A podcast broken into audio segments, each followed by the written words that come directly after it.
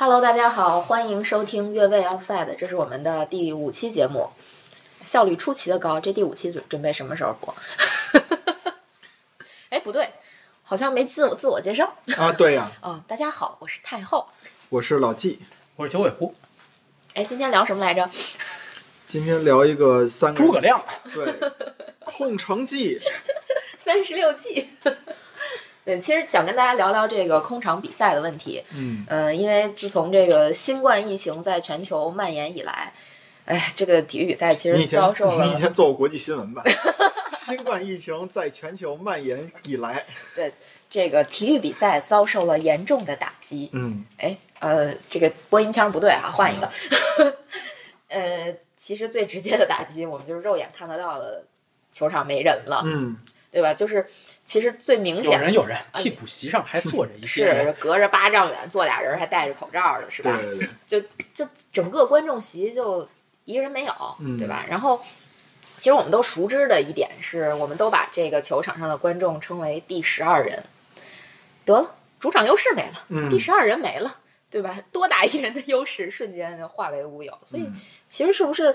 哎，我不知道你们觉不觉得，好像这个主场优势真的就没了，就那肯定打主场跟打客场差不多了。那肯定是啊。我们在客场九比零赢了南安普顿，但是回到主场一比二输了，你说这是怎么回事儿？哎，你们九比零赢那场时候还有观众呢，没有也也啊，有有观众，有观众，有观众，对对对夏日雨呢。对，你们那客场九比零赢人，还在人观众眼底里 所以你说这个，所以你说这个十二人个，打穿。对，所以你说这个没有第十二人之后，这个劣势是多大呀？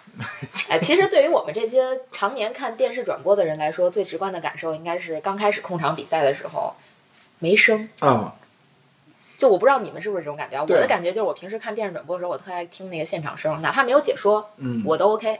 但是你不能不让我听现场声。对对，这个其实这个其实确实是我，因为我我个人的一个习惯，我其实就更更喜欢听那个英文流。嗯，我不知道你们有没有听过英文流，或者听听众有没有听我们都过英文流？没有这个因为其实这个脑。我我听过，我听我玩 FIFA 一直从九 九八年一直到现在全是英文解说。因为其实我觉得这个是这个是其实 FIFA 的那个游戏用户啊，游戏用户其实他会非常习惯的一个一个一个事情，嗯就那是我们的是球员，就是因为因为其实你玩 FIFA 的游戏，你大大多数的情况下你是开那个英文英文解说的。对对对吧？所以其实你是非常习惯他的这个英文解说，而且其实英文解说很简单，因为英文解说他只会说，大多数情况下他是在报球员名字，实话实说，嗯，对大多数时候是在报球员。宋世雄是解说，对他不一个一个什么史密斯传给了一个谁？夏普，哦，一个夏普传给了另外一个夏普。对，其实所以其实他一直是报球员的名字，非就非常频繁的报球员的名字，嗯只是让你知道现在在球场上是谁拿球对，啊，是是这个样子。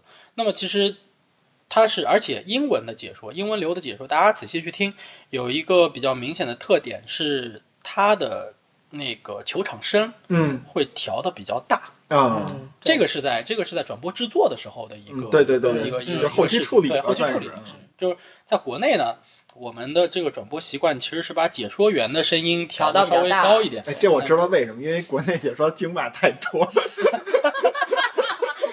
解说，我我我现在也知道，解说不断的说的不是因为别的，是因为得盖过那个经脉。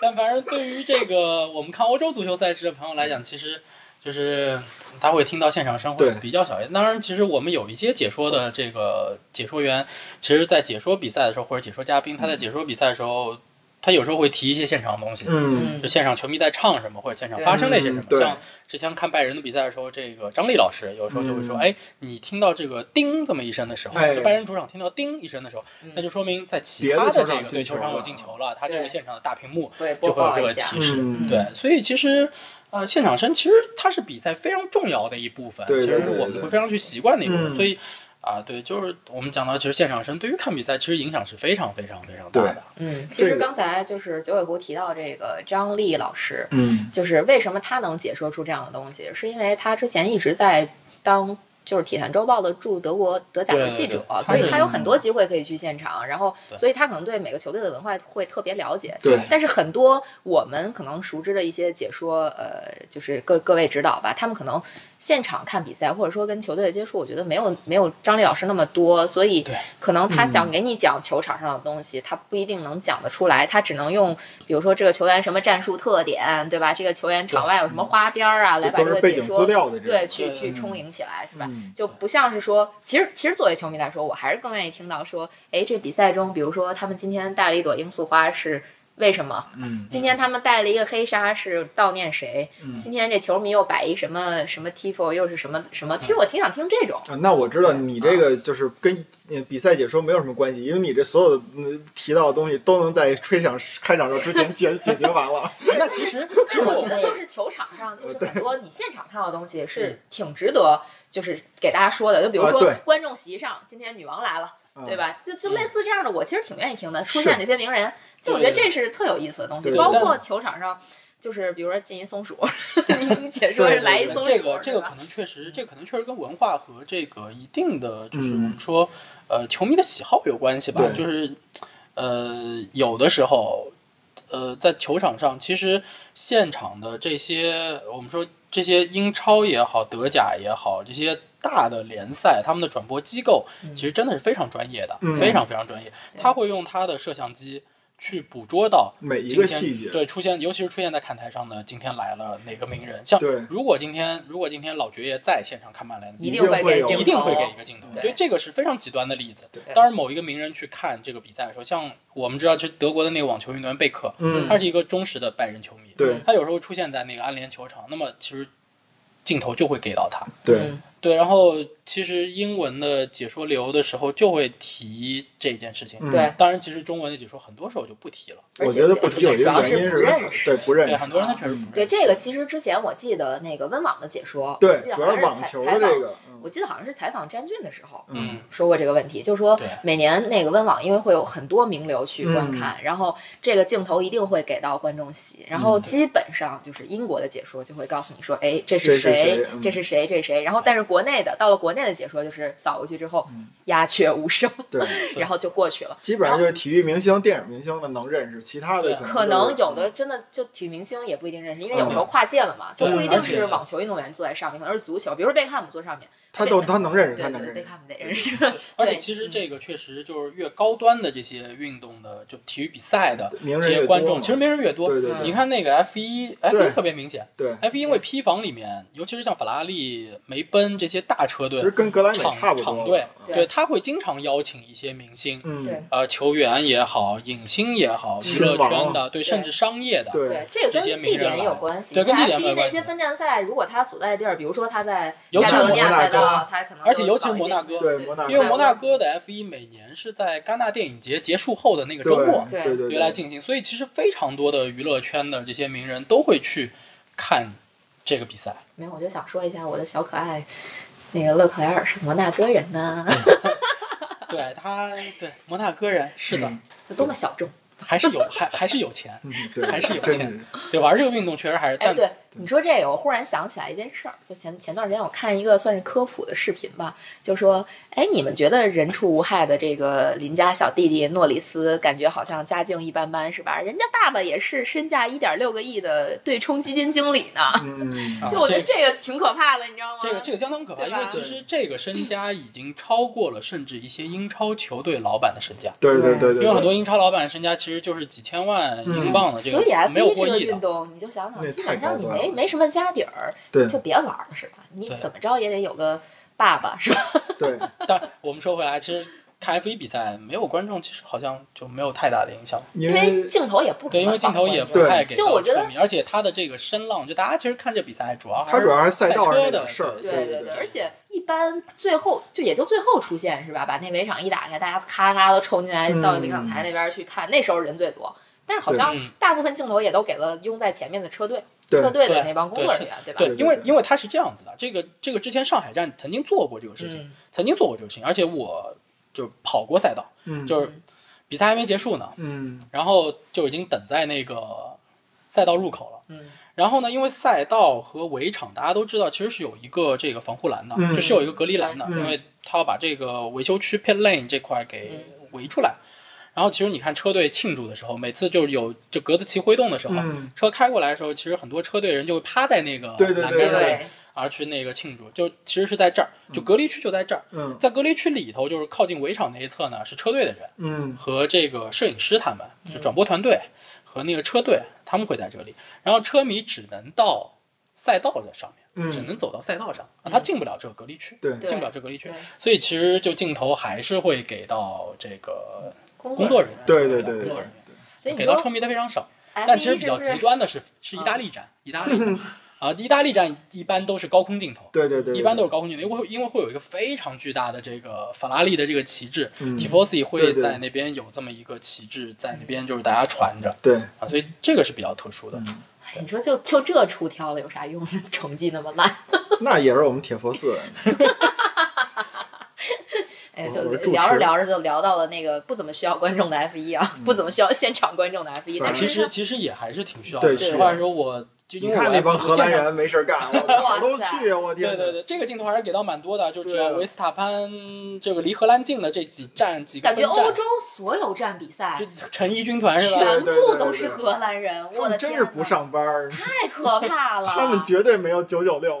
对荷兰啊，这个这个确实是没有，就是讲讲讲一个小故事吧。我在欧洲看比赛的这么一个经历。那会儿我在那会儿我在英国读书，然后我现场去看阿森纳的比赛，嗨，然后 然后呢那场比赛呢，阿森纳早早就进球了，就非常早就进球了。应该就是就是就我们上一期节目提到过的，就是亨利进球的那场比赛，嗯对布莱克对布莱。克本。对，因为那那场比赛阿森纳进了七个球，哦，那我有印象，皮雷进了一特漂亮的一个兜射那个。对他其实那个进球非常非常早，第一个进球来的很早，然后哪有皮雷呀，哥？不是七比零，那那那我记错了，那我哦我不是七比零，不是七比零，因为哎布莱克本进过球，嗯布莱克本进过球是一个任意球。然后犯错误。对我们我们我我们接着接着讲下去，就是那个阿森纳的第一个进球来的非常的早，嗯然后那个时候其实球场没有坐满，球场没有坐满，嗯。就其实欧洲的球迷他们其实把看球。来现场看球这个事情是作为他们周末的一个消遣的一个事情，嗯。就生就不是活方式，对，就生活方式，就不是说不是说我一定要啊比赛前像我们中国球迷可能去看嗯这一秒钟不落，必对，须。必须一秒不落，而且我必须提前一个小时就到球场。我一个小时你少说了，怎么着也两三个小时。对，其实会提前非常多就到那个球场外面。当然，球场外面其实那个时候已经非常热闹，对对，非常非常热闹，人很多，非常多。你像几万人，嗯就那个时候起码你少说一两万人吧，但球场都非常小，因为欧洲的球场其实它都是社区球场，对离球场可能只有五十米，就是一个社区，就是一个社区，就是居民区嗯，所以其实人已经非常密集了啊。中国球迷都是那个时候到，嗯但其实欧洲的很多球迷他是比如说开场十分钟。嗯开场甚至十五分钟他才走进来。对然后那天呢看比赛呢，就是阿森纳已经进球了，一个球迷刚走上来，刚在走楼梯嗯啊，刚在走那个楼梯上上去往上走，那个时候阿森纳进球了，球迷停下来回头看了一眼，然后接着往前走。就对他来说，这个事情就是。呃，不是那么的，平常对对，就非常稀松平常，不是说一定要就就这样子，嗯，所以这确实是他们的一种生活方式。对，你这就让我想起来我，我在我在那个看那场拜仁打波尔图那个欧冠四分之一决赛的时候，当时我旁边坐一老大爷，那场比赛拜仁进了六个球啊，六比一啊，嗯每进一个球我就瞅一眼大爷。大爷当时就进所有球都是非常平静的在吃爆米花，以至于半场的时候我自己出去买了一个，这么香呢？怎么？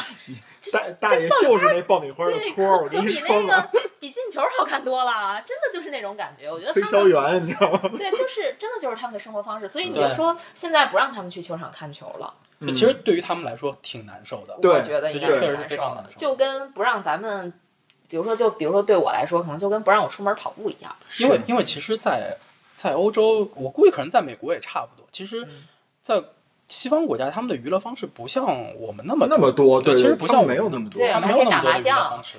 他们就喝酒看球，这俩都不让了。对，就嗯现在就这种聚集性的都不让之后，其实他们的生活方式会变得非常非常的不一样，对因为他们的包括他们的这种就朋友关系、邻里关系什么的，跟我们这边是不一样的，因为嗯居住的社区方式不一样。对感觉他们都靠喝酒维系。其其实差不多吧，嗯酒吧生意确实是非常非常的好，确实非常。所以一旦这种空场进行比赛，对于他们来说，真的是生活方式上面的改变是非常非常巨大的。嗯就每就不说每周吧，因为有主客场嘛，就是这种经常要去做的这种看球的这种事情，就相当于可能感觉就是不让你刷牙了，对不让你刷牙，不让你吃饭，嗯就就有点这种感觉。所以其实确实影响倒不至于于不让吃饭，还是不让刷牙吧，臭几天还是可以。对于真是对于咱们来说，在电视机前看这个球也是，你明显感觉有观众和没有观众，这个是两个产品，嗯完全是两个产对品。，但其实慢慢的，我现在习惯了，有点习惯，真的是有点习但是。我我觉得我习惯了的原因是因为他们配上电子声了，所以我就觉得，对。嗯，好像我我就不太关注那看台之后，特别哎，也挺像的，特特别逗，那个看台给到大景的时候，人家不光有电子声，还有那个 假人儿。呃，这不是假人儿，那个电子的那种哦，对对对，啊。有电子屏就合，合成的那种观众的那个闪那种感觉，对对对，就是那嗯。种 VR 或者什么的对那种啊，对对对是吧？什么虚拟现实，然后那个我记得印象最深的是什么呀？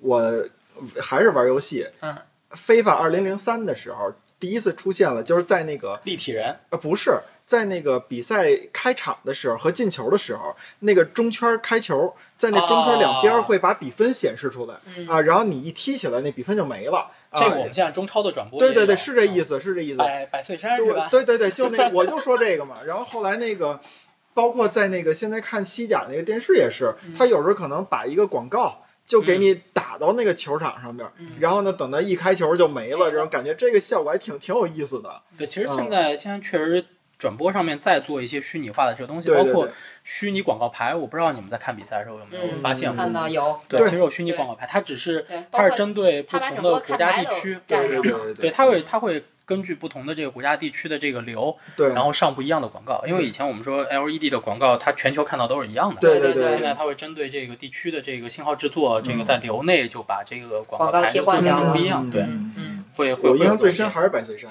哎，我 那是中超吧？中超。我印象最深的是德甲的一个球队，是哪个球队了？直接纸人上了，就是啊，对，上纸人儿，对吧？对然后其哦，好像不是德甲，我忘了，好像荷呃甲不少队，不少队不少队用这个，而且其实你你们知道，我就想讲一个跨界，其实也不是跨界，也是体育圈的事儿啊。就去年十月份，伦敦马拉松是原本是四月份举办，嗯，然后它推迟到了十月，嗯就是在十一期间。唯一进行的六大是吧？没有没有，其呃不只是伦敦，东京也跑了啊，东京跑哦，对，东京那会儿跑了。对，然后伦敦马拉松当时是一个精英赛嘛，嗯呃但是因为它也是为了避免聚集，当时它那个赛道是环形的，一圈大概两公里多，就得绕二十多圈吧，差不多。然后关键是最逗的是，你知道他在那个赛道旁边放的全是纸人儿，纸人儿都是什么女王呀、威廉王子啊。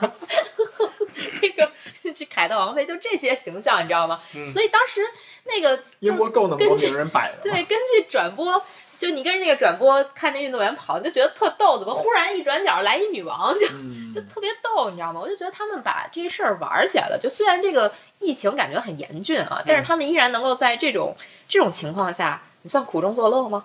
啊，嗯。其实其实 F 一也有也有类似的。嗯。我不知道那个老季，因为我知道老季也老看 F 一，嗯。我们有时候一边看一边聊天，就在各自家里面看，然后就这个网上聊。对网上聊。嗯，那个有过那么几个分站，然后那个电子屏嗯，有出现哦，这个对对对对啊对，给谁庆祝？对车迷给这个加油！车手加加油的。对对对啊，我印象特别深，那个诺里斯的一个车迷，对然后那个因为诺里斯大家就称他那个兰多宝宝嘛，然后就还喝奶呢，就小奶瓶那种，嗯然后就有一车迷就是为诺里斯加油的，就在那儿狂喝牛奶对对这种的。对对，而对，其实也有也有这种，而且那个有的时候，我我知道他在特定的那个弯道的那个角度啊，那个电子屏其实不在那儿，就是这也是为那个现就是对虚拟的给那个观众看的，嗯。对。呃，就这种感觉。因对，为其实做了很多这种事情，包括英超也在做。对。英超那个当时也是官方的推出了，就是呃，球迷在家里面看球，然后拿一个摄像头对着自己，当你的主队进球的时候，嗯啊，你的这些形象就会出现在这个转播里头，有有过这事情。能能黑能黑那个死敌吗？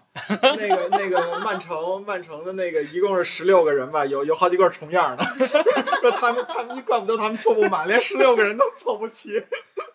对，季老师是对那个曼城的这个球场非常，就对伊蒂哈德球场非常不屑的。我们俩去那个伊蒂哈德，季老师什么玩意儿？没有没有我我其实是嘴嘴硬，人家那毕竟建的新，人家那个看着明显现代化现代化，现代化明显现代化对对对。嗯，这老特老特拉福德也不旧啊，够旧的老老特拉福德，老特拉福德太旧了，老特拉福德挺旧的，老特拉福德可是在原址上一直在不停的改建，对对对。就是其实它一直是我觉得它没有那么旧，就是没有它实际年龄那么旧，你知道吗？这个怎么说呢？就不像切尔西，我的妈呀，那叫一个破。哎，切尔西，切尔西其实确实斯坦福桥简直是破的，我感觉我 踹一脚，那砖都得掉下来，你知道吗？斯坦福桥确实这个没有办法了，就因为伦敦也非常特殊。你在伦敦如果想要扩建一个球场，其实难度是非常大的。嗯，我们现在看到说伦敦那为什么白鹿巷那么快？啊、这个这个这个得这个得那么说一下，就是呃，其实如果了解一点英国的这个相对地理的位置的情况的话，其实大家都会知道，阿森纳是在这个北伦敦北伦敦，就是阿森纳和这个热刺都是北伦敦。在北伦敦，北伦敦其实，而且这两支球队，其实阿森纳也是出了一区了，就嗯出了伦敦最中心的一区了。它其实是在一个二区、三区这个位置，对，二区的位置。然后那个热刺是在三区的位置对，是更远了。所以其实他们这个球场，这个相对来说还方便一些。但是其实阿森纳当时这个球场，它也不是在原址上去改，造的，对它是换了地方的。对对对，而且它现在这个老球场海布里是改成公寓了，公寓而且公寓卖的非常贵。有个几百米啊，其实租金都非常贵，对其实热刺的这个白鹿巷也不是原址，它是马路对面？对，其实就马路对面，你可以理解为就是马路对面。但是，但是，那个斯坦福桥，包括这个卡尔文农场，就是富勒姆的主场，的主场，这两个可都是伦敦一区的位置。这这就相当于这就相当于工体嘛，对，就是这个工体也拆了呀。那也是原址啊。对，而且工体，因为其实它当时占地已经非常近。就对我们说中国的这个体育场，对中国的体育场，它的不同之处在于，其实它是中国的体育场盖起来，它外围对留足位置，它外围都有这个门啊什么之类的。对对对就对对你看完，工体你进看台有一道门，对，但是其实它外面是有这个商圈的，没错没错。就其实工体外面是有商圈的。你这像 mix mix 那个那个门吧，对对对算是一个大门吧？对，其实那块 它都是有是这意思。对，它都是有大三样门有商圈，所以 我们今天这个，我们今天这节目做了不少广告，重庆老火锅，但是那扎啤不错。但是欧洲的球场大多数，我只能说大多数是没有大门的，嗯，大多数没有大门的。利物浦比较特殊，利物浦有，它有那个它有一些门，嗯利物浦真我们都知道对它也是那种铁栅栏门那种的。对，铁栅栏门那种，所以它门上面会雕那个 You Were Never Alone 啊那些，嗯对，香格里大门什么那些俄。罗斯的球场应该也是有外延大门的。嗯，他对可能对，就其实这种因为因为俄罗斯好多就是咱中国跟俄罗斯那个啊关系，对吧它可能有好多种仿建，就就那边有，咱们这也差不多啊。对，但是其实大多数的欧洲球场是没有大门的，嗯，所以其实他们和这个周边的社区是离得非常近的。嗯，大多数开放式只能说大多数是离得非常近，所以其实它的扩建工程难度也是比较大的。嗯，对我们现在看到，其实真正扩建过的，就在原址上扩建的，目前那个利物浦是做到了，嗯利物浦确实做到了，嗯，但必须得说，利物浦这个球场，哪怕在利物浦就那么小的一个城市，它其实不是在市中心。啊，对，也啊对比较不是在偏利物浦的非常偏，应该是。其实已经对于这个城市来说，这个球场是有一定距离的，因为你坐坐车、坐公交车从市中心还得坐20分去对，要坐二十多分钟，嗯将近三十分钟，所以其实已经是比较远了。嗯大家可以想象一下，因为欧洲城市本来城市就很小，对对你不能拿中国的城市跟他们比。对，所以其实欧洲真的能造的很大的球场，你像安联其实也是迁址了，而且嗯其实安联现在也很远，也很远，非常远，对对对对，非常远。就慕尼黑这城市来说非常远。对。然后真正你说大的，巴塞罗那、嗯诺坎普是比较大的，嗯伯纳乌伯纳乌这是比较大对。但其实这两座球场，它就伯纳乌也不是在市中心，对嗯对，诺坎普也也不算在非常市中心地方。对，对，而且他们其实就是等于跟中国的当时这个造体育场有点很像，就直接划出了这么一大块区域给它，非常大，它周边没有没有太多的这种住宅和商业体系。而而且它的那个，你像伯纳乌和诺坎普，基本上最开始的时候那个容量就已经很大了。对，最开始就造的非常大，对从一开始就造得非常大，所以其实它并没有很大的规模的扩建对，啊。真正这几年扩建的比较多的，你像老特拉福德这个是扩建过，对，对比较多的，还有就是其实像那个安菲尔德，嗯，老特拉福德也不在市中心，嗯对，对，但它对吧但他确实离市中心更相就相对近一些，相对对近一些，相对近一些。对，所以其实就是疫情下，对于俱乐部其实这么大的球场空在那儿，空着，对，呃其实影响也挺大。就像佳宁刚刚说的，就买爆米花呀，包括 其实欧洲的球员呃，欧洲的球迷去看球就会买一点嗯，吃的呀、喝的呀，其实挺多的，因为热狗，对这个非常多，对，这非常多哎。呦，我芥末在安联的那个卡里还存了五十欧呢，然后也不能花。凡尔赛，真是凡尔赛了凡尔赛，真是凡尔赛了。而且应该来说，空场比赛其实对于尤其是中小球队，嗯它的影响会更大一些。对因为大的俱乐部，我们从俱乐部经营的角度来说，大的俱乐部那像曼转播收入联，高啊，转播收入并没有提高啊。嗯这个其实之前有新闻啊，就是我就说，相对来讲，相对小的俱乐部来讲，它的转播收入会比他们比小的俱乐部高啊。呃，也分也分联赛吧，应该。分联赛吧，不能这么说，因为其实英英超没有，其实英超。现在也也有转播商要求退费的事情啊，嗯因为你疫情影响对，下，去年就有这个。比赛对嗯比赛是受影响的。嗯其实因为因为常规来说，这个比赛转播比赛转播是这样子的，就是他那个比赛时间嗯会比现在好。嗯，就虽然它存在同开比赛同开的问题，嗯因为我们看英超，呃，看德甲都会知道，其实你像这个周六晚上。一定会有很多的比赛同开的，嗯四到五场比赛是同开的。嗯那么其实作为球迷观众来说，他的选择上面，你我们就算所有机器同开，嗯你家里所有机器同开，你的眼睛还是只有一双。对对对，你你不是说声音你不能对插着听，对，所以其实就是虽然你要是常规，它存在同开，但是它的联赛比赛时间还是比较好的，对，还是比较好。但你现在不得已就会出现像在亚洲地区，嗯英超就是有凌晨两点的比赛，凌晨四四点。的比赛，对，那么这个其实四四点我觉得挺好的，那个四点一开一开始球，然后基本上俩小时，六点钟，哎，我一起床，比赛结束，我抢一红包，挺好。你这个这个还是基于这个还是基于你上班早。你像这个大多数的我早起的们一线城市一线城市生活的这个朋友们，点多的比赛，对真的其实太痛苦了。对，其实你看欧冠的这个比赛，就时间就非常痛苦，就对三点四十五二四对四点的比赛其实就这么一个概念，所以就是它对于转播商影响很大，所以转播商也是要求这些联赛来退钱。嗯啊，退一定的转播费。那么，其实，在转播费上面，对于球队来说也是有影响。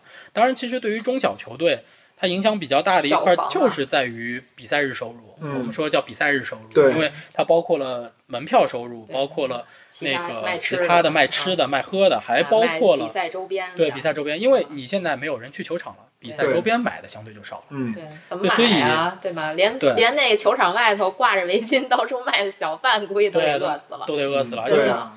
但对于大球队来说还好，因为大球我忽然想到队什么呢？卡欧，好，这个梗就过去了。因为其实大球队它的商业开发比较比较完善，嗯它商业开发比较完善，而且你像英超顶级的球队，嗯它的转播它的转播收入，这是他最高的一笔收入，对。对，大头啊，啊非非常非常高，他将近这个一个亿吧，好像是，嗯。对这个收入，转播收入是一块儿，然后赞助收入又是一块你看就卖一个胸前广告，嗯。现在都卖到大几千，就非常非常贵了。曼联的这个球衣赞助都 还在扯皮呢是吗？对，但是也是，但是也是非常大的一笔收入了。你球衣现在基本上豪门俱乐部可能五千万嗯啊，这是非常正常的一个数字。你胸前广告卖到三千多万，这都是非常正常的一个数字。嗯所以其实它的商业开发非常的完善。嗯那么其实比赛日收入对于它来说，大概我们其实有一个数据，就大概就占到百分之二十左右、对，啊。哎它其实的这个比例，嗯，你说以后这个 球衣上面的广告会不会跟斯诺克似的，或者跟那个 F 一似的，贴的到处都是？你说那个呃一个、一个袖标这，不是已经快了吗？对一个衣袖广告，我感觉现在我靠，就大家现在纷纷开始把自己衣袖都出卖掉了。这个得这这这个还是得还是得更正一下啊，更正一下。斯诺克确实曾经存在过这个问题，嗯但是目前有一些斯诺克赛事嗯已经有相应的规定了，就是这个应该是世台联的规定，就是球员在这个衣服上、嗯。服装，因为斯诺克球员都会穿两件套，嗯，就是马甲和衬衫。对马甲和衬衬衫嗯。那么你在两件套上面，除了出现比赛主冠名商的 logo 之外，嗯。你还能挑选一个啊。自己的赞助商。自，己的赞助商出现在你的两件套上面。哦。嗯。啊，这个是已经有对，已经有一个新的，已经有一个新的这么规定了。所以其实前两天，呃，严炳涛在这个大师赛夺冠的时候，嗯啊，就有这个球迷，然后在这个社交媒体上面，然后曾经有留言说，啊，这个斯诺克是不是有点不太行了？严炳涛就这样子，还是对只有一个只有一个，只有自己一个赞助商，其不了实不是这样解规则子的对，其实不是这个样子。其实他现在世台联的这个这个规定，嗯就只能出现一个自己的赞助商。体育编辑之后，我就不怎么关注斯诺克了。但斯诺克我觉得就还是其实还是可以关注一下，可以关注。其实还虽然这个。对这个嗯运动，虽然我目前看到它是一个相对江河日下，而且嗯青黄不接的这么一个嗯断档的一个情况下，但是严炳涛这个中国的对，至少零零后有有话题嘛，对零零后能够夺得这个大师赛的冠军，很不容易。是非常不容易。但是你也要说，一项运动要在中国想火爆起来，真的就得有一个领军人物，或者说有一个拔尖儿人物蹦出来。嗯比如说李娜，如果没有，李娜，我觉得看网球的人，或者说现在学习网球的人，我觉得会非常少。非常少。刘翔，刘翔，对对，其实其实你就说吧，像一百一十米栏这种运动，在整个这个田径的这个大项目里，不算是就算不是热门项目如果没有刘翔，我甚至可能连一百一十米 栏是个项目我都不知道。当然不至于啊，就嗯就说确实是就是这么一个比喻。然后包括你说那个之前谷爱凌，嗯，嗯，就最近啊最近出来的像谷爱凌，那你如果没有雪上项目，对没有这么个嗯人。那雪上项目我根本就不知道，冬奥的这些项目，冬季项目我基本上我觉得认知为零，我我觉得这事儿我作为一个南方人还情有可原，但是北方人也也不至于，也不至于。我经常在那个那个这个这个我们原来我们学校碰见那个谁韩韩晓鹏，嗯，嗯呃，然后对，就是其实我就那么一说，我就真的觉得，就有一些比较小众的运动项目、是需要有一个大腕儿出现对，才能带领，就是才能让这个项目在中国国内热起来。但是他说的我我我其实挺理解。你说我也是北方的，然后那个一到冬天那会儿，我小时候北京挺冷的，但是对于我来说，滑冰这个事儿，我从小学有认知，一直到得到高中吧，就是大洋洋、小洋洋。嗯，嗯，就是要没有他们，我对要没有他们，我就知道有那么个运动，但是到底怎么回事，我全都不知道。到我这一代，就其实是那个王蒙他们，哎，对对对王蒙、对对刘秋红，对，嗯，李岩带着他们这波人。嗯，哎，又又说岔了，咱不是说球场吗？哎对对对，当然现在其实所有的比赛，就其实目前都是闭门进行的这么一个状态，就哦，对，你们一大家都没有说，对，你们一说这个，忽然想起来，就就我想想，去年年底的时候吧，可能初冬，我不是给你分享过那个咱们那两个呃冰舞运动员嗯啊，嗯那个非常有意思的那个跳的那那个那个舞叫什么来着？一剪梅一，剪梅，一剪梅，他是把那个就是沈腾他们那个那电视剧的那个给给给用了一段一个很唯美的那个谁。费玉清的一剪梅，然后后边又弄接了一段广场舞的一剪梅，就跳的非常的有意思的那那么一段视频，但是很遗憾就是没有现场观众，那大家都在说，如果有的观众，这段绝对就爆了。嗯，但是他在网络上其实也是对，他在网络上很爆了已经。你说这要是有现场能互动一下，嗯，所以我觉得体育还是得有互动，必须得有互动。就观众绝对是这个体育比赛不可或缺的一部分。原来你这一定是对。，原来你可能觉得它就是个背景，但是你现在发现没有这个背景真不行。它其实也不光是背景，因为会带来很多不一样的观赛体验。就刚刚大家说，其实我们现在在看足球比赛的时候，嗯它有这个呃，通过直播当中给它加入这个电子声，嗯然后来加入一些现场感。嗯但其实，呃，虽然我现在说其实慢慢习惯了，但其实我从你仔细想过来，我从观赛的角度来说，其实依旧我会怀念原来真正有现场观众的时候那些东西，因为有很多不一样的东西。对，就我举个例子来说，在拜仁主场进球的时候，嗯，嗯，他会有？对他会有一段互动对，对对对，他会有一段互动。但是你现在这个东西在拜仁进球之后，你是不可能通过。电子声给它造出来的。对对，这个是没有了的。就观就那边的现场的 DJ 就会就会说啊，那个现在是第几第几分钟，嗯，然后几号球员为拜仁进球了，对对现在啊、这个球员的名字是，呃是是。是，DJ 会报这个全面？前面的就前面的这个名、啊啊，现场观众来说他的姓，对，我觉得然后在现现场报比分对，啊，观众那个 DJ 说拜仁慕尼黑几，嗯。然后对手几，呃，对手永远是零，就诺嗯永远是零。啊。当然，这其实是非常有意思，对就是关于就是德国的足球文化或者说拜仁的这个现场文化的一嗯部分，包括其实现场球迷我们都知道 fan chants 这个东西，嗯球迷歌是很重要的这个一个现场的文化。对。其实球迷会根据场上不同的情况，进球球员是谁，唱不同的歌。对，唱不同的歌。对，但你现在都是一样，没错，对这都是一样。对，而且你知道，我我记得还有那种专门的软件教你唱，对就是教你去唱。我觉得对对。虽然我不会啊，但是我觉得这个特有意思，就你去听听，因为你像我就作为一个阿森纳球迷啊，我就说，比如说以前吉鲁效力我们的时候，嗯我们把 Beatles 的歌改了，嗯。就 Hey Jude 改成 Hey Jude，、嗯 就就变成吉鲁了嘛，对吧？嗯然后包括纳斯里，嗯，当时纳斯里在的时候，我们还把那那歌那原来那歌原来叫什么？反正就是变成我也不知道。后来我知道在那个那那王牌那那对那王牌特工对里《王牌特工》里边边还用了这个歌，对啊，但是后来我们就其实你想，这个球迷文化也很逗。纳斯里在的时候，我们就唱，呃，纳斯里特牛逼是吧？对对对然后等纳斯里走了之后，我们就对，就我们就把歌词换了。没错。所以你说这些就曾经在没了对现场给大家带来各种就挺震撼的那种感官感受的东西都没有了。而且有一个算是挺冷的冷知识啊，嗯。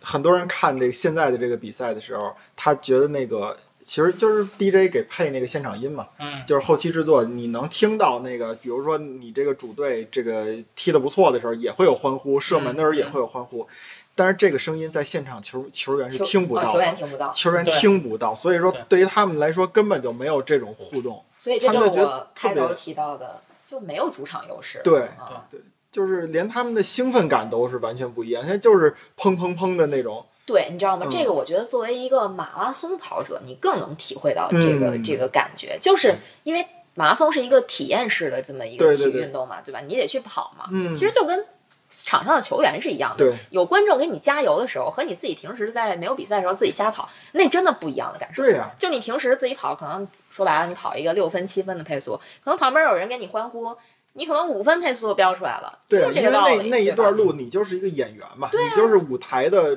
中央对啊，对吧？就一样的，就现在就是二十二人在场上，对吧？旁边站几个教练对你吼两嗓子，你也觉得嗨无所谓，就是是吧？你谁呀、真的感觉就是从表演变成了工作或者说训练这种感觉，就完全感觉不一样了。对，完全不一样。其实现在就会，其实我们会经常听到嗯教练在场边的这个怒吼，虽然其实通过这个话筒，其实也听不清楚教练吼的是啥但是确实能听得非常清楚，教练在场边在发一些指令啊。对对对对，但确实缺少了现场观众的这些互动的东西，我们也，很难再听到这个 Your defense, your defense is terrified. Well, 嗯 Will Grigg is on 嗯 is on fire. 这种对对对对对对这种经典的很有意思。那种，对，对其实 Will Grigg 他没有上场，对，对，但是对 爱尔兰球迷就是就是一就直唱就是对对对就是这么唱，对对自娱自乐对，就就很好玩儿。对，就非常有意思。包括当时冰岛嗯啊和对维京吼的，，对这这种还有非常墨西哥人浪，啊，对，就这些其实属于比赛一部分的这些非常经典的画面，其实，在现在这个环境下，就就都没有。对，但是你看那个疫情期间也挺逗的，说 C 罗、嗯 C 罗那个啊从大巴上下来，跟对对对就跟空空气去在那握手，就自己在那自反正球迷的 自娱不是球员自娱自乐也挺多的。一刚才你提到有看台的是那个纸人立的那个观众席上，，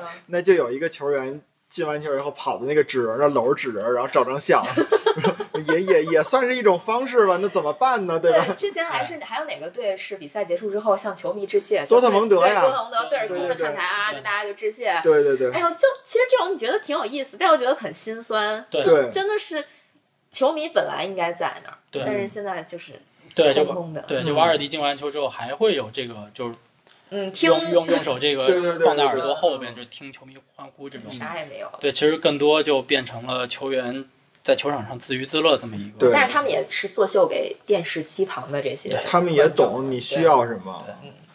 这个其实真的很遗憾。对，其实其实上个赛季中超收官的时候，嗯，允许一部分球迷对进对对对去看比赛，包括 CBA 收官的时候，其实那不都得要求 social distance 吗？那至少有就比对，没有至少有。其实现场出现了那些声音，因为其实人不用很多，我们在国外都看过球，其实几千人就够。对，其实几千人制造制造出来的那些声浪，你通过现场的这些收音设备、对，摄像机，其实是能够带到。其实不用收音设备，就你那球场那个那个拢音效果拢音效音效果它就真的很大。但有的球场它不具备啊，就像诺坎普，它的这个建筑结构决定了它其实不具备这个拢音效果。还得糖果盒是吧？对，因为因为它不一样，这个嗯其实确实就我们不是学建筑的，很难嗯说的非常专业。但是你看那个有的球场，它的这个看台比较陡，对对对对比较陡，它这种收音效果就会比较好。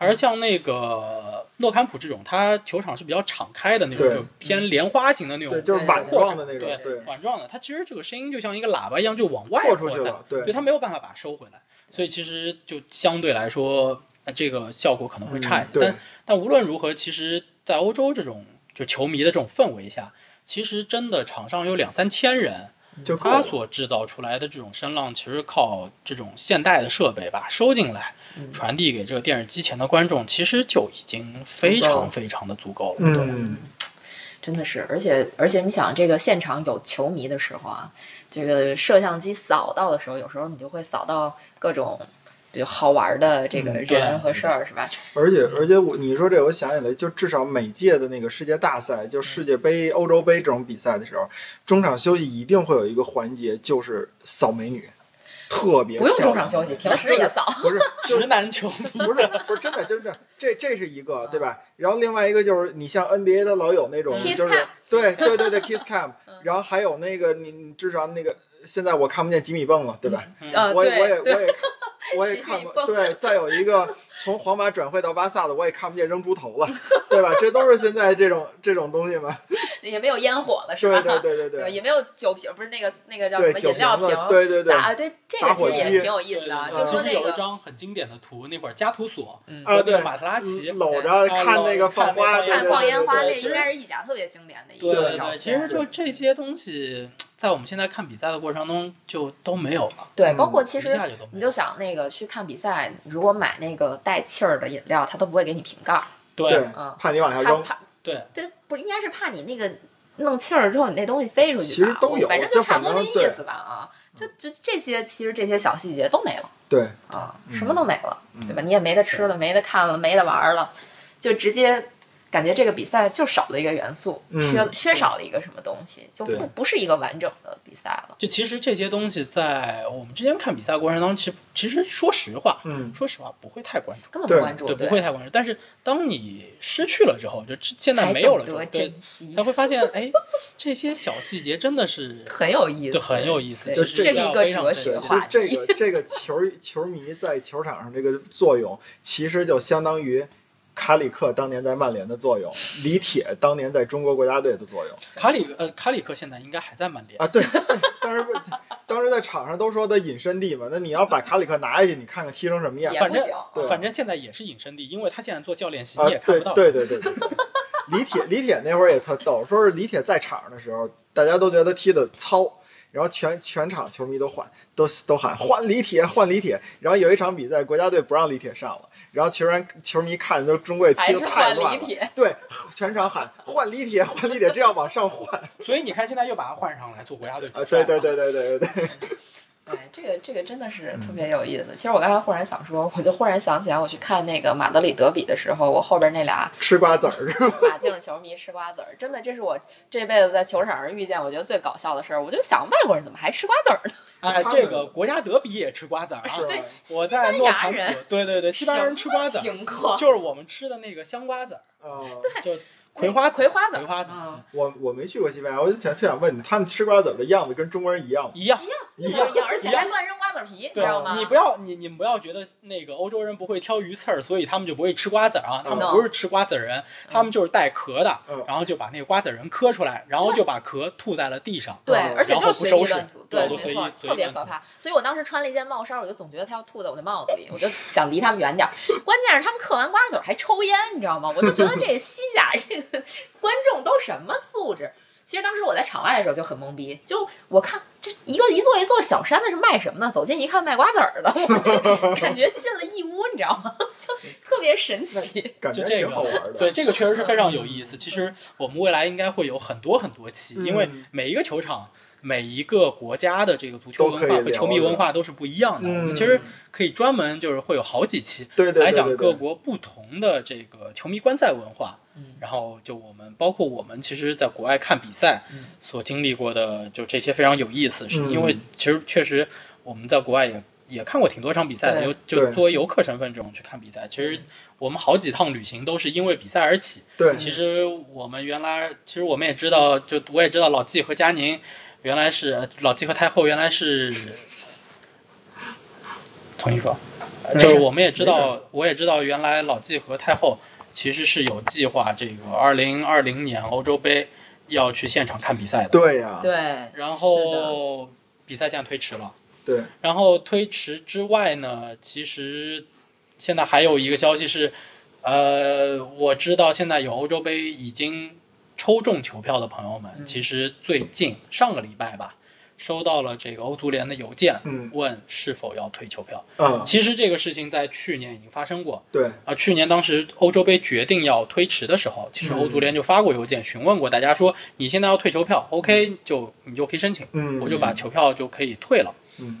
对，你可以，你可以随意就把你中的球票就嗯。全额嗯，给你退了。退款，嗯，对，然后大家就觉得说不退，因为是大家手里其实就心里还有一点期望，说明年这个疫情能够好一点，对，然后欧洲杯我们还可以去看。对，嗯。但是到了今年一月份，就是上周是，大家又收到了一封欧足联的邮件，嗯。说现在一直到一月二十六号之前嗯。都可以免费。都可以。又可以退对就可以所以你说是不是大概率欧洲杯就算举办也是空场？嗯，目前因为都不用大概率了，对，现在来看，应该是因为如果按照原来二零二零年欧洲杯的计划，在那么多的国家飞来飞去去踢这比赛，其实已经非常不现太实，你说这是。普拉蒂尼加引号的遗产，结果还搞成这个样子那，就是其实挺遗憾的，其实挺遗憾，因为前两天应该是看一个媒体的报道说，鲁梅尼格说，目前欧足联在考虑要把这届欧洲杯放在德国一个国家呃。对对对，我也听说这个了。对，放在而且而且应该是闭门。而且对而且说，据说二零二零年那个说欧洲杯推迟了以后，已经有很多那个就是申办了主办城市主办城市说我不想再办了，对，这个已真的变成劳民伤财的事儿了，而不是一这个这特逗，给我说带动旅游业或者给我一带动当地经济给我一感觉是那个当年呃普拉蒂尼说要联合举办的时候，然后那个找大忽悠，然后给大家都忽悠过来了，然后后来大家一看这事儿不对呀、然后正好赶上这么一机会，赶紧的我脱身吧，我跑吧，不办了。其实其实会是，就其实还是一个挺遗憾的事情，对，那其肯定是实对球迷来讲，对，也挺遗憾的。真的特别遗憾，因为很多人就像我们，其实是想借着这个机会去欧洲玩一圈儿的，对吧对对对？这样其实它在不同的城市举办，对我们来说是一件好事儿，对，因为我们可以去不同的国家，嗯对吧？不同的城市，你不像它集中在某一个国家办，你可能就只在这一个国家待着。那时候就是，呃，怎么说呢？就是只在一个国家的话，最最显而易见的问题就是它的机票跟酒店会非常非常贵。但是它把这个比赛分散之后，它就会，我感觉这个价格也会相对的降下来一些，就不至于那么夸张对。相对有一些缓解吧对。对对，对，但其实，但其实，在二零一九年的时候，就是欧洲杯当时开始抽票的时候，嗯就是摇摇这个票的时候，其实伦敦的酒店已经涨得非常贵了。嗯，对，其实这个我觉得还有一点是什么呢？就是大家可以有两种选择，一种呢就是我看城市，嗯另外一种是我看球队。嗯，就比如说我不是某一个球队的忠实粉丝，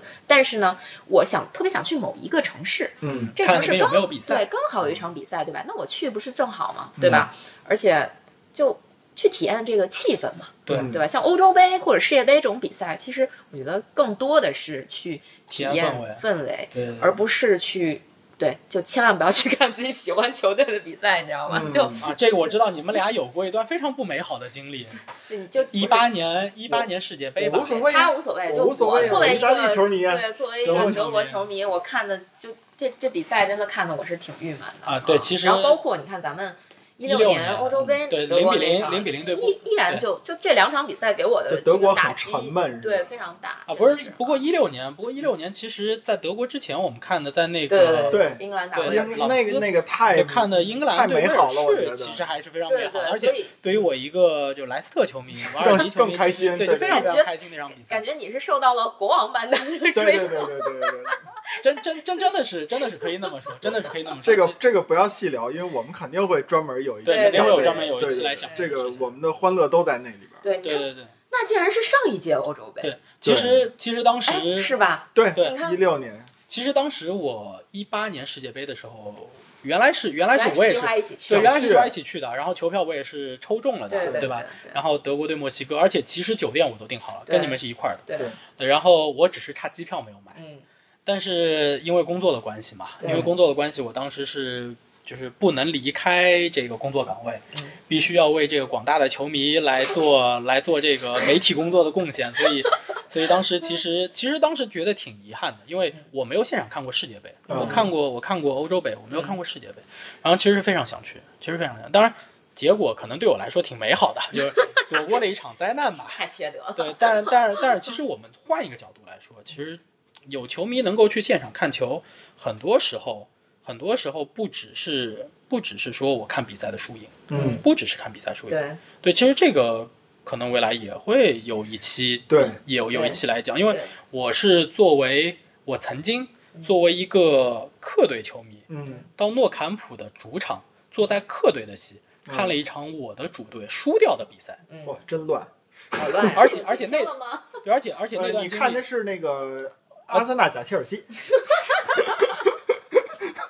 是这样子的，就是可以提前预告一下，不知道在未来的哪一期会出现。啊，啊、当时是一个公差的机会，然后现场看的，因为我我除了莱斯特球迷，还是一个拜仁球迷，嗯，就是现场看的拜仁零比三输给巴塞罗那那场比赛。哦这段经历其实蛮曲折的，你们两个可能都不一定知道，嗯我好像没有跟你们说过，啊非常曲折的一段经历。我是坐在了山顶，就是嗯。拜仁球迷去，嗯，你这个你跟我说对，看看看的那场比赛，其实过程非常曲折，因为是公差的机会，嗯。当中有很多的关于这个行程上的乱七八糟的事情，啊，其实那场比赛对我来说，其实从钱的成本上面代价、时间的成本上面代价，包括精力的成本代价都是非常大的。我还订了一场巴萨打曼城比赛的球票，然后后来送给别人了，没来得及去。伪球迷，伪球迷，这个这个话我得说你啊，老季，就是当时、当时曼联主拐拿欧联杯冠军那场比赛，啊，我其实我当时跟你说过，我说你可以去现场看，是。而且因为你们那会儿在克罗地亚，扎达尔，那地儿不错，那地儿它那个海来我边城市，我俩是在那个呃其实我是其实我是建店议你们这么大点儿的小电视机上看的，然后我们俩还开了瓶酒。对，其实我是，其实那会儿我是我也是建议老季去看是的，因为说虽然欧联杯虽然欧联杯可能很多曼联球迷并不会非常的重视这项赛事，但是当时是在瑞典，瑞典对斯德哥尔摩斯德哥尔摩还是而且因为欧联特小城，其实欧联杯的球票很便宜，对非常便宜，而且你其实当时飞过去，你在欧洲机票的成本也是很低很低的，其实非常便宜，这场比赛不会花你很多的钱，对，对，你可以去看一场比赛，嗯而且那场比赛它毕竟是一场决赛，对对对就是是是捧杯的这么一场比赛。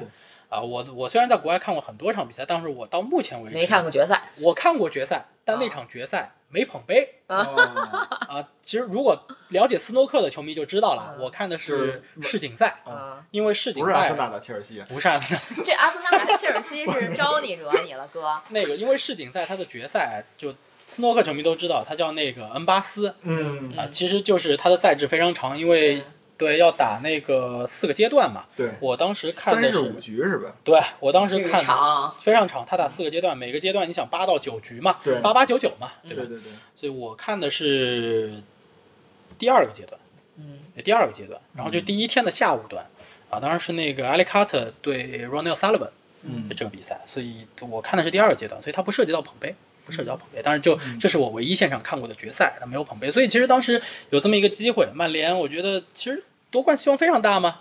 虽然有很多球员主管嘛，但是夺冠希望依旧是非常大。其实我还是挺建议老季当时能去看一下的，因为这种现场能够有自己支持的球队捧杯，这种体验其实很不一样。你要说错过的比赛，我们还眼跟前儿错过一场呢，对吧？一一八年我们去意大利的时候，我们离开罗马那天是罗马德比。罗马德比，罗马打大齐奥，嗯。我我我们走了，开车上那个奥莱去了，嗯，那对，伪球迷，着急忙慌的。伪球迷，这个真是非常典型的中国游客了。为了奥莱，为了奥没莱有没有没有，没有其实。我们真的是定好行程之后才发现，哎，有一场比赛我们酒店都订好了，嗯就那场比赛也很晚，所以没有办法从就是看完比赛再走。而且我说我说句实话，我是一个真球迷，我也是一个真是从九八年就喜欢意大利的球迷。但是我认为，我一六年第一次去意大利的时候，我就感觉意大利这国家的这个除了足球都喜欢。啊，这也不叫，就是反正这个国家、这个城市这些文化呀什么的，要远胜于足球吸引我，真的是这样。对你看我们罗马去了两回，这两回罗马真的都没有涉足跟足球有关的任何东西。我还是一个很伟的罗马球迷呢。哎，罗马的奥林匹克球场我还真去过。我们开车路过过，对对对，啊，我在那儿停留过，但就是我，因为我我当时是坐的公交车去的，嗯就跟当地球迷是一样的体验，坐公交去球场，嗯坐公交回球场。但是我是这样子，我是那天落地罗马，然后下午有一场比赛，但是我落地的时间，呃，当我再去球场之后，这个比赛只剩最后十分钟了，他已经不他已经不卖票，嗯，对哎呀，好遗憾。有有有这么一个有这么一个事情，对，然后我去过这球场，然后其实，呃，这个球场其实也很偏，对也，很偏，其实挺远的。我们是从机场去那对，个就罗马城来说非常非非常远。对对对，其实你看，是他们那斗兽场是是是不远，那地儿不让踢球啊场真是，远，踢球对啊，对踢球真是嗯那球场真是挺远的，其实真是挺远，真是，而且没有地铁，对没有地铁，就像咱们这些。你们这些真球迷和我这个伪球迷，是不是去个什么新地方都想去看看球场？嗯这这是真的，就是我我我是我是这种心态呃，我我我其实个人不是很热衷于这个 stadium tour，就是我们说啊、的不不不是球场游览。不是不是 stadium tour 这个这个东西的，就是说，嗯，比如说我去巴黎，我我要是离那个那个叫什么，王子公园不是王子公园，是圣安圣丹尼斯，呃不是嗯那圣巴黎圣日耳曼主主场在啥来着？就是王子就是公王就是子公园王子公园哦，王子公园。王子公园就在罗兰加洛斯边上嘛。嗯对对对对，就是那个王子公园球场，我还去溜达了一圈儿，但是它没有 stadium tour，就是就我去转了一圈儿，我觉得还挺好玩的。很多球场是，我就把它 出意出意外了，出事故了。谁想我呢？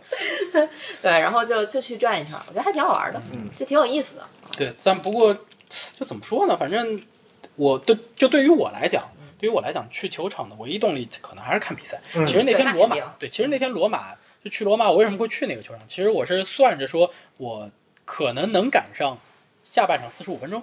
嗯我看到时候如果还卖票，我能进去看一下。嗯但就因为它只有公没赶上，对，就剩10没没赶上，因为因为它只有公交车，它没有地铁，它公交车的这个间隔非常长，嗯所以这个而且公交车它在路上时间相对不可控嘛，对对对所以其实当我到球场的时候，就它还有十分钟比赛就结束了。其实嗯那场比赛，而且那场比赛就是因为好像那个时候结果已定吧，就其实有的球迷已经开始退场，嗯已经开始退场，所以就非常遗憾，就也没有看上比赛。